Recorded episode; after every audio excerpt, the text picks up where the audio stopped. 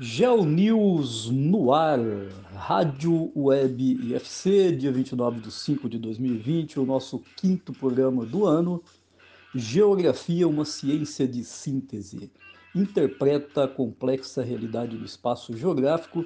Hoje, uma data muito especial, daqui a pouco eu vou falar sobre isso. Sejam bem-vindos, sejam bem-vindas, vamos chegando, vamos nos acomodando. Muito obrigado pela audiência. A minha dica de sustentabilidade hoje acabou virando um sério problema de saúde pública. O descarte das máscaras que estão sendo utilizadas pela população no combate à pandemia da Covid-19. Está sendo e virando um sério problema ambiental de saúde pública. As máscaras estão sendo descartadas em qualquer lugar. É, eu sempre faço as minhas caminhadas aqui perto da minha casa, no bairro onde eu moro e eu já encontrei várias pelo caminho próximo ao, ao, ao passeio, ao lugar de caminhada. Isso é um sério problema de saúde pública. Essas máscaras elas têm que ser acondicionadas em sacolas plásticas e devidamente identificadas para evitar a contaminação no aterro sanitário ou onde, onde elas forem jogadas indevidamente, não é? E também evitar a contaminação no centro de triagem de cooperativas de reciclagem.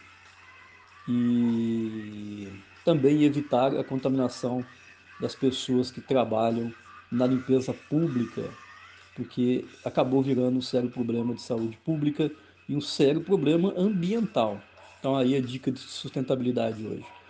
De hoje, coloque a sua máscara descartável, aquela máscara que você usa no dia a dia, mas já ficou desgastado e você quer descartar, coloque em sacolinhas plásticas e identifique-as identifique antes de dar a destinação correta.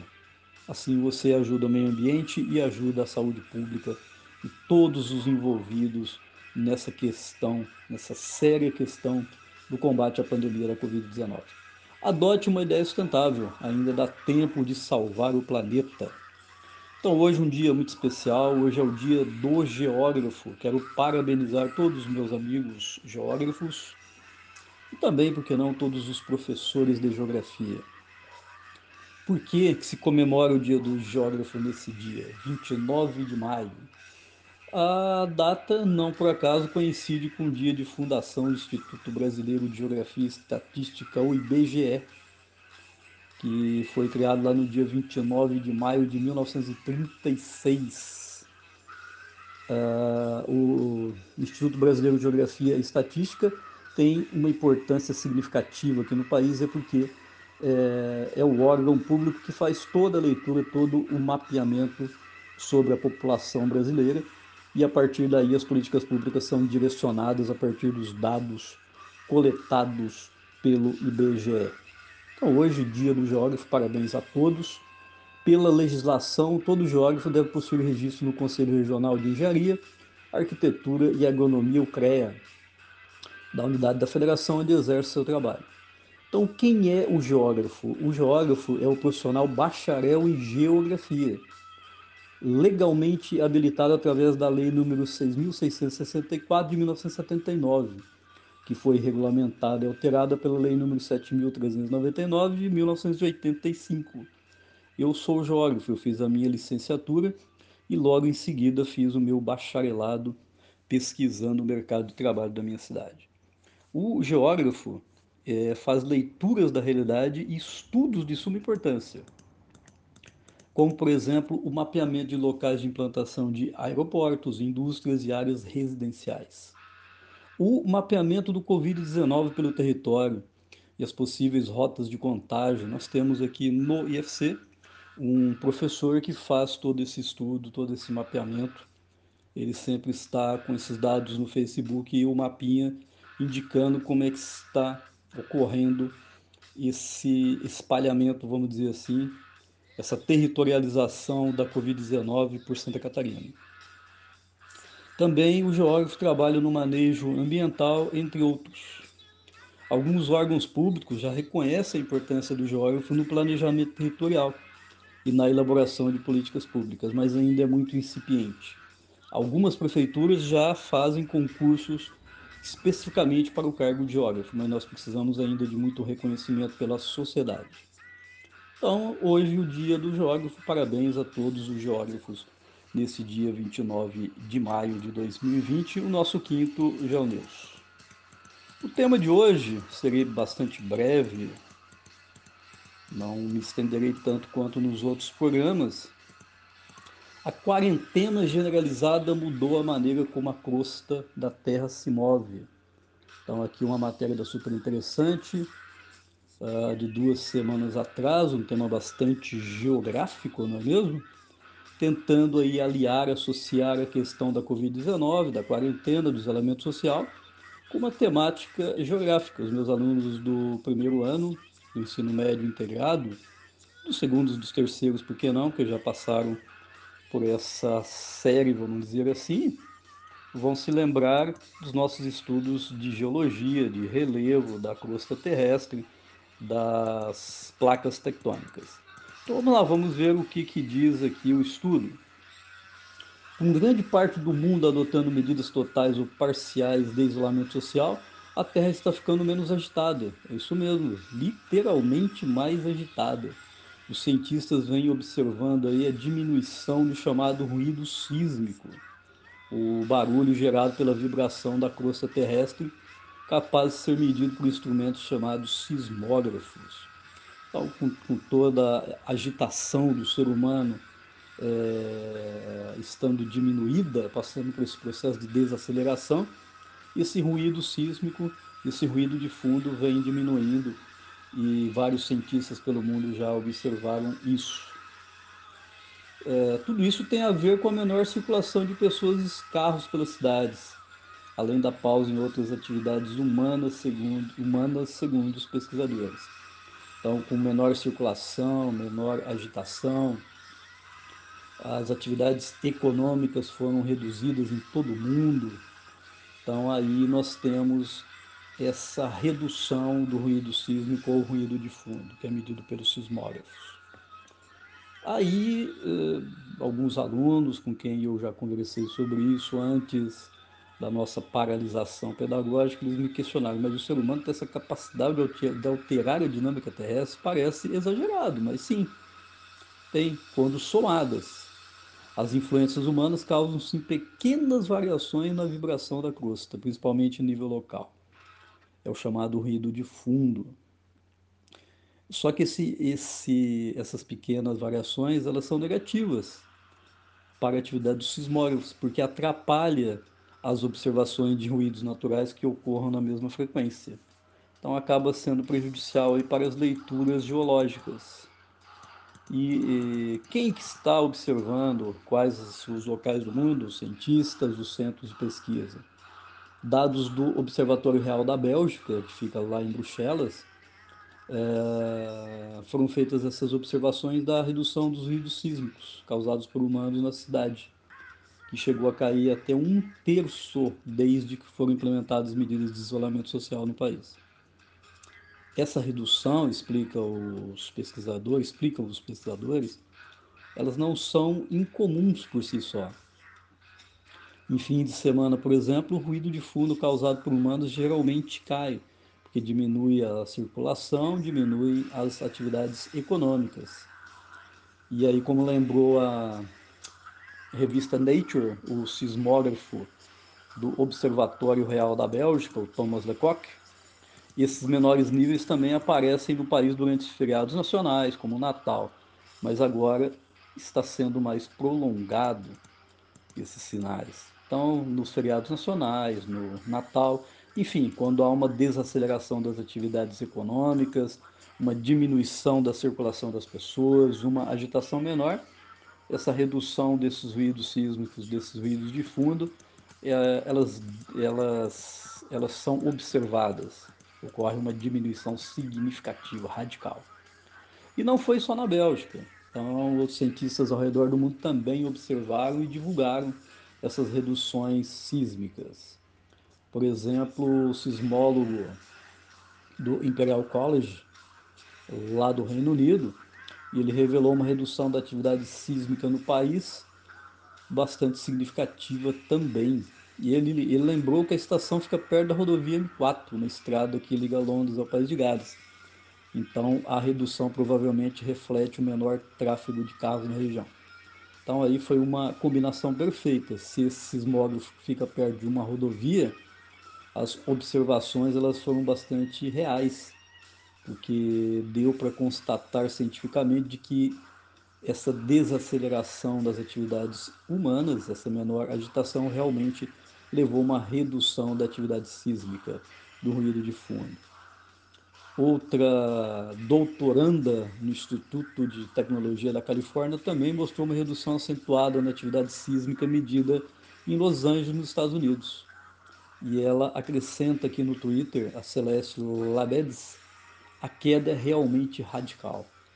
E aí fenômenos parecidos foram observados em Paris, na França, na capital da França, em Auckland, na Nova Zelândia, e vários outros lugares do mundo. A natureza reagindo a essa paralisação das atividades econômicas, da circulação, dos transportes paralisados ou reduzidos. E para os cientistas, a redução é positiva, porque torna mais fácil que terremotos leves e outras perturbações na crosta sejam identificadas sem o ruído humano. Então, essa possibilidade de previsão de terremotos leves e outras perturbações sísmicas, é, elas se tornam assim mais facilitadas.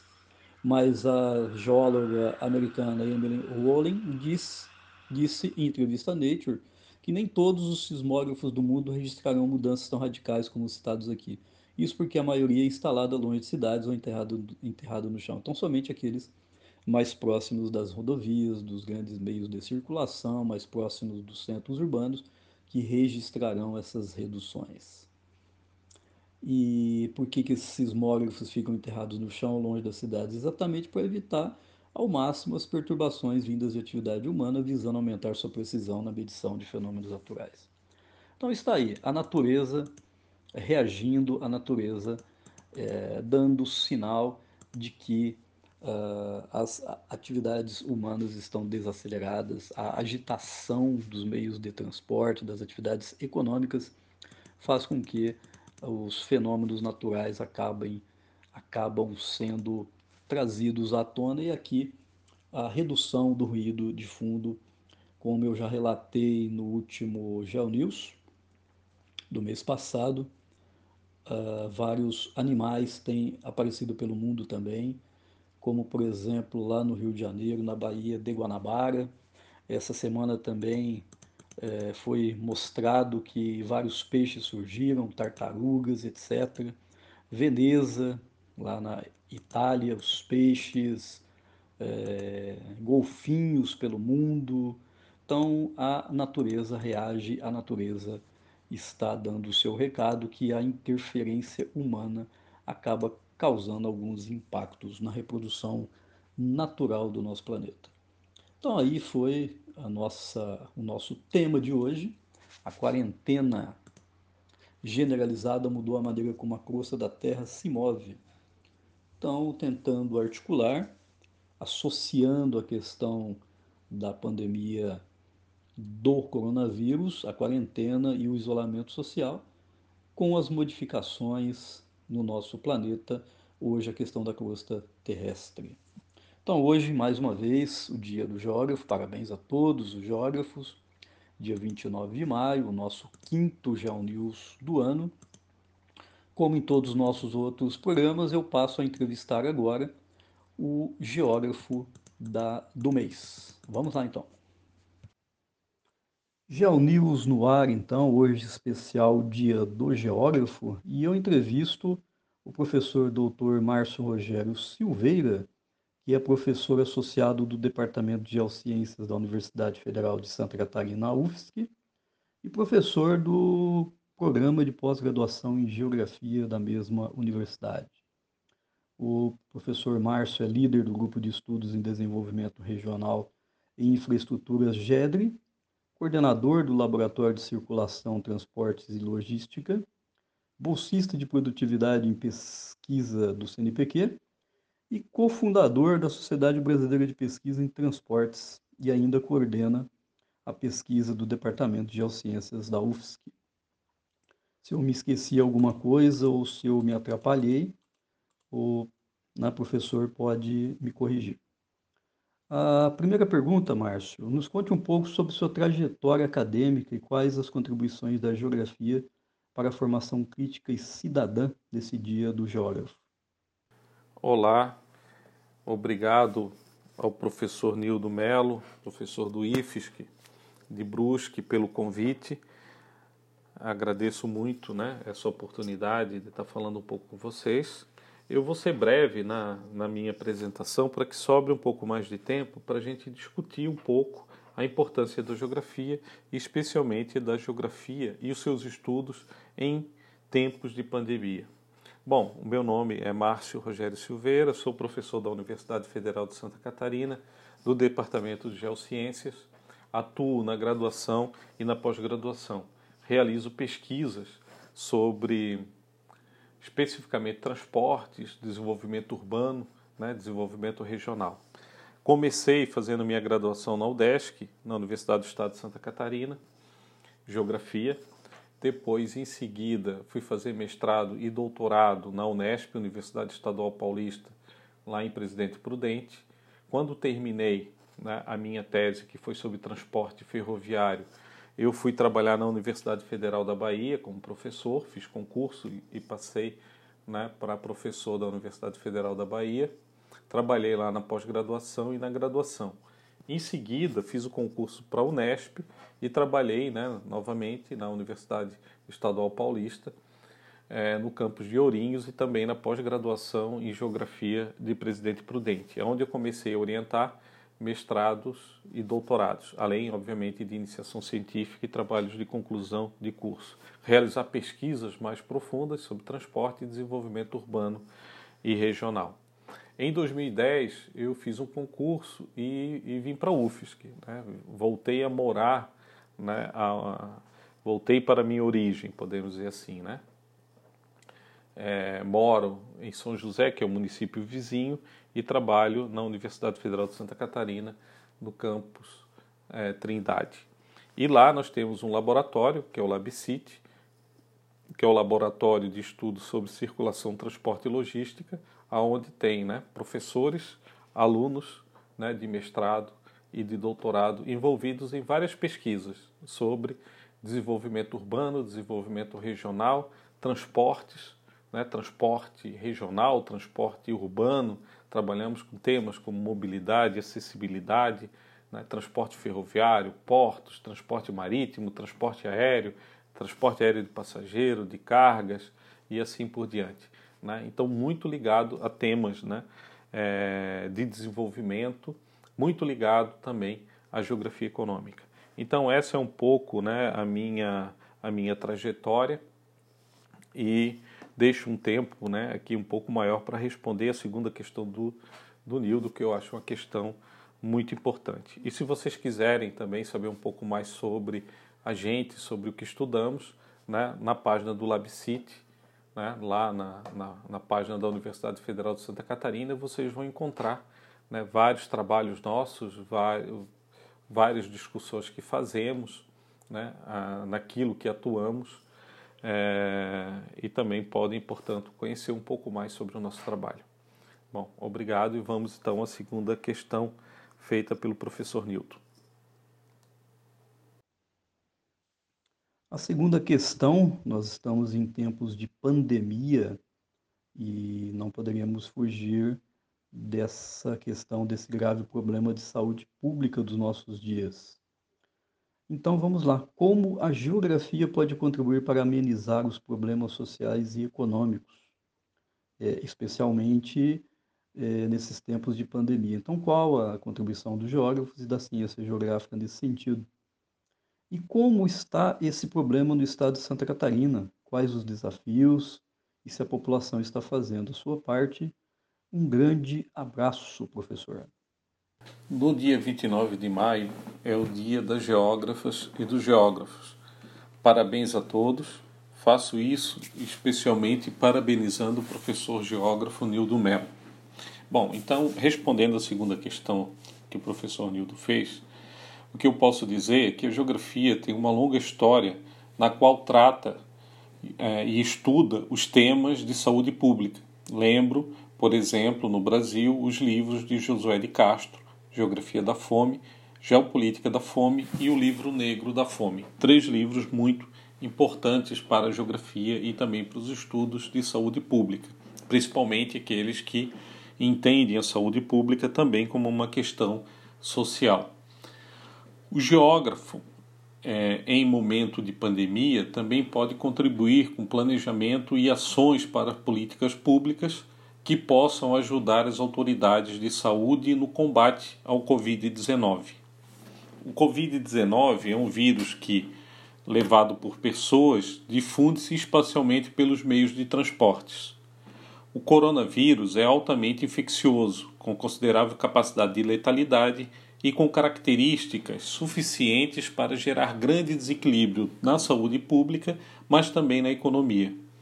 Hoje, uma coisa é certa: as sociedades que estão valorizando mais a preservação da vida são as que estão tendo os melhores resultados nos números de mortes e na recuperação da economia. Portanto, os países que foram mais radicais no isolamento social são os que estão salvando mais vidas e que estão mais aptos para recuperar a sua economia. Até o momento, países como China, Vietnã, Cuba e até mesmo Argentina, apesar de seus problemas, enfrentam a pandemia da Covid-19 de forma mais eficaz, controlando e até evitando a difusão espacial do vírus e programado e programando, obviamente, a retomada da sua economia de forma mais rápida.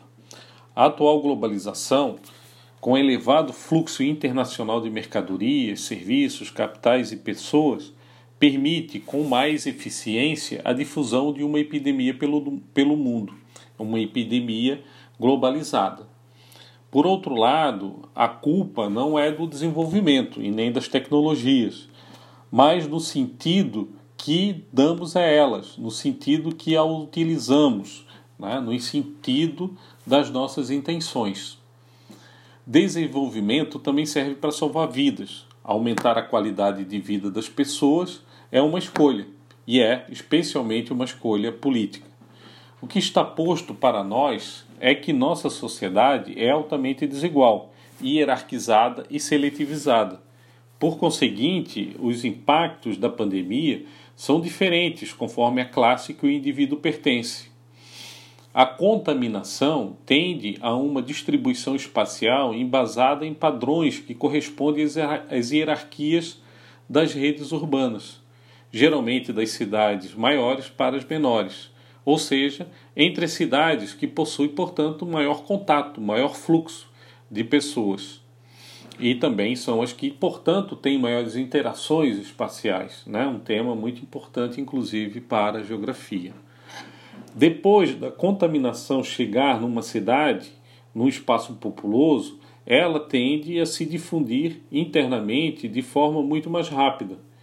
E a melhor saída, pelo menos por enquanto, é o isolamento, o distanciamento social e, portanto, a diminuição das interações espaciais.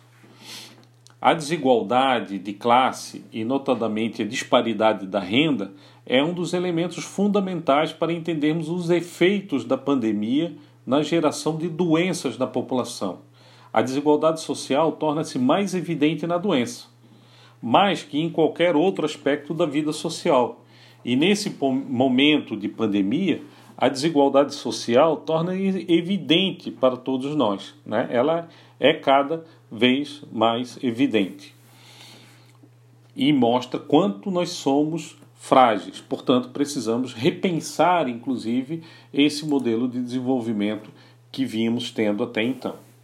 O contágio doméstico ganha maiores proporções e permite que a doença provoque um número maior de vítimas fatais, pois atinge as populações das periferias urbanas, das cidades do interior e dos locais que possuem grandes aglomerações de pessoas e baixos indicadores sociais, como né, índice elevado de submoradias, de baixa renda, de desemprego e também baixo nível de saneamento.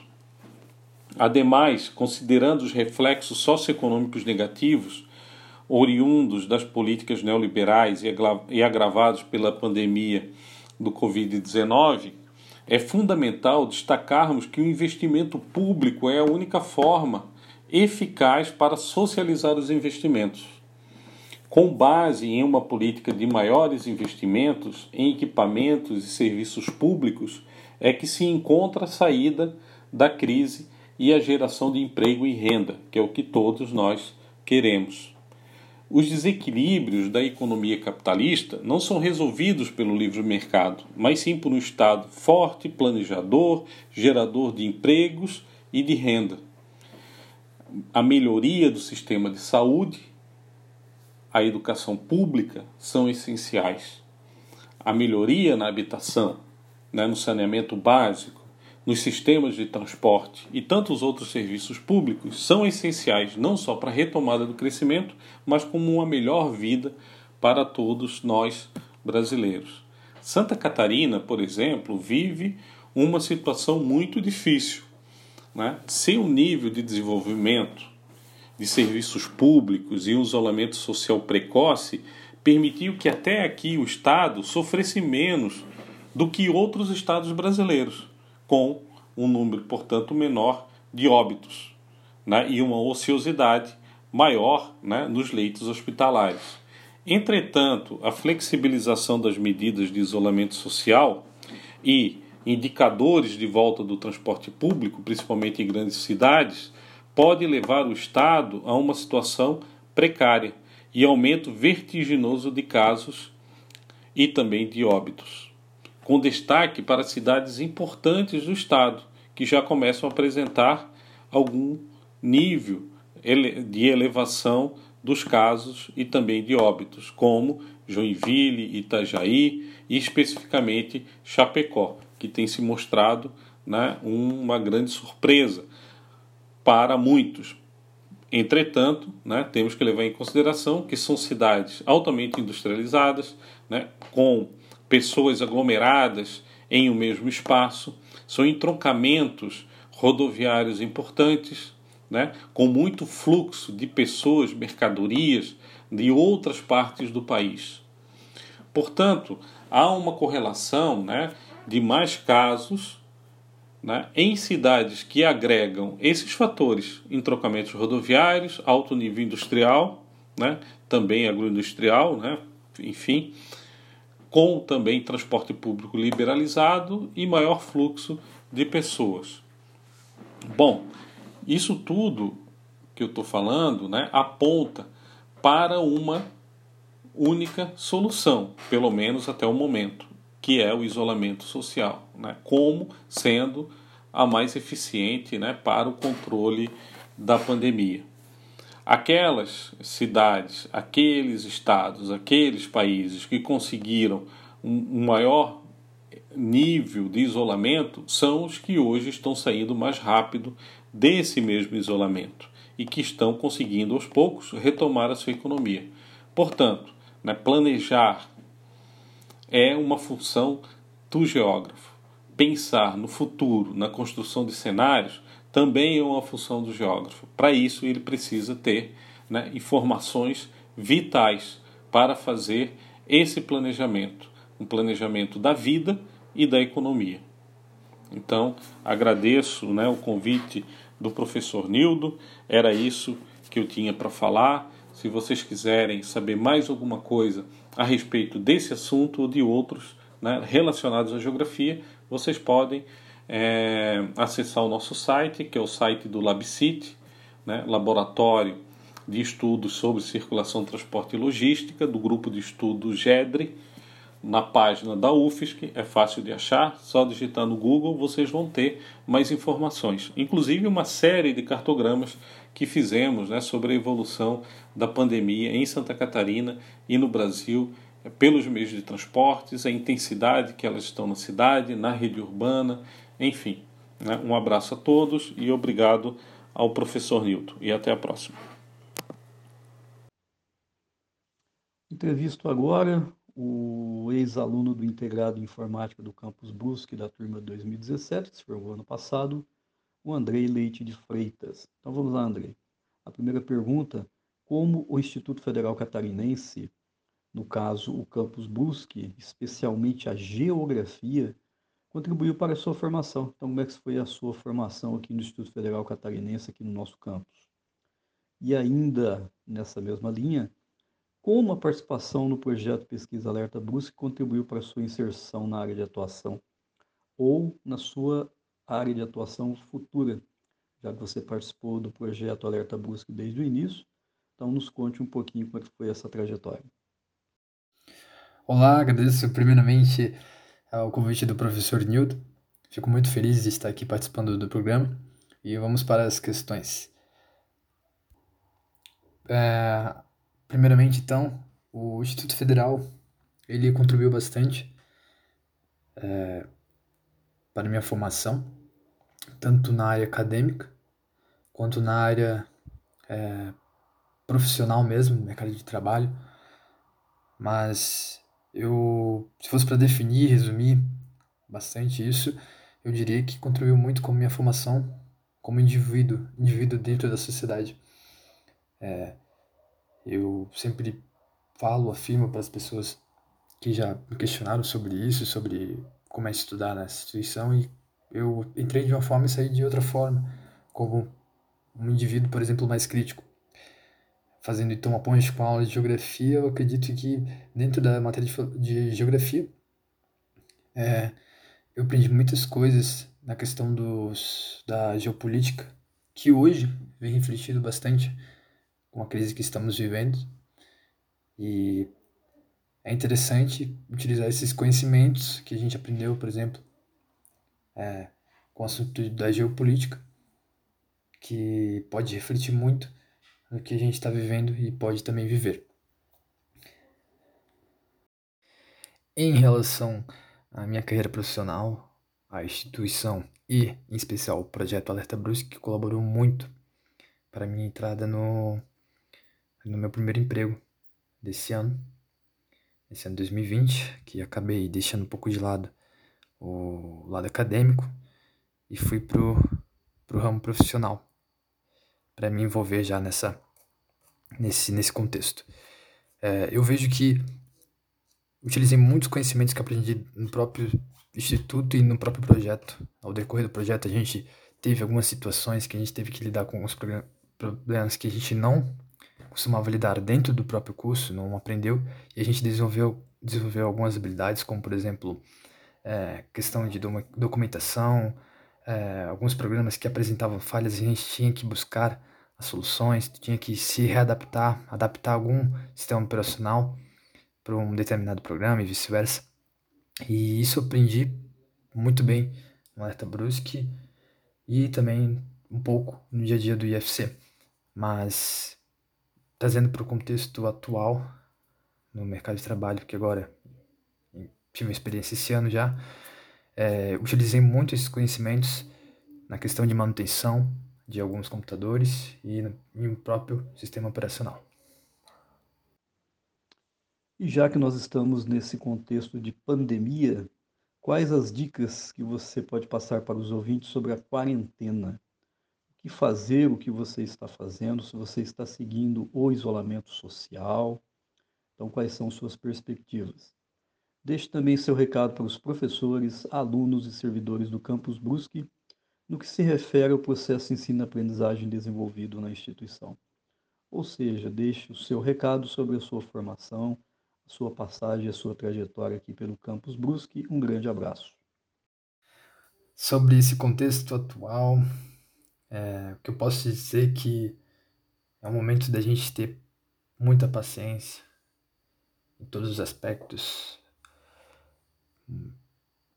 Paciência com o governo, mas ao mesmo tempo ficar de olho, correr atrás dos nossos direitos e aprender a viver, a se reinventar nisso tudo, né?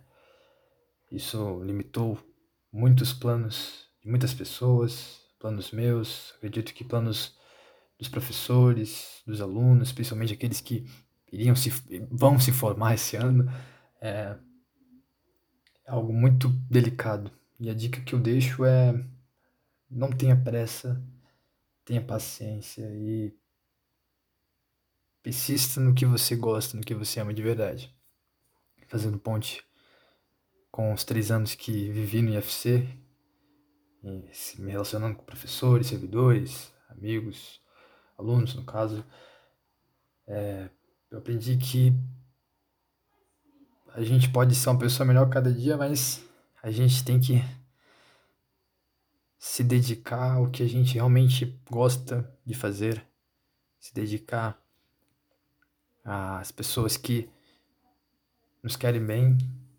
E aprendi isso muito bem com os professores, com meus amigos, com servidores. Então, o que pode se ter agora é o agora.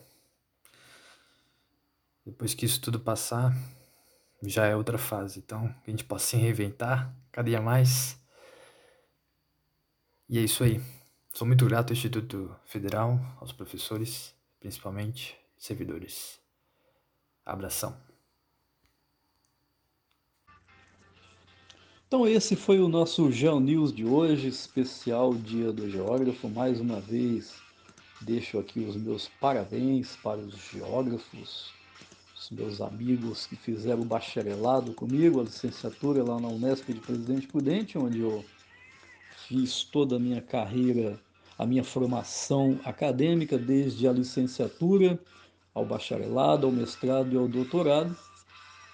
E agora estou aqui uh, atuando profissionalmente no IFC aqui do campus Brusque. Então, parabéns aos jovens pelo seu dia. A minha dica de sustentabilidade hoje foi com relação ao descarte das máscaras, que tem se tornado um sério problema de saúde pública, um problema ambiental.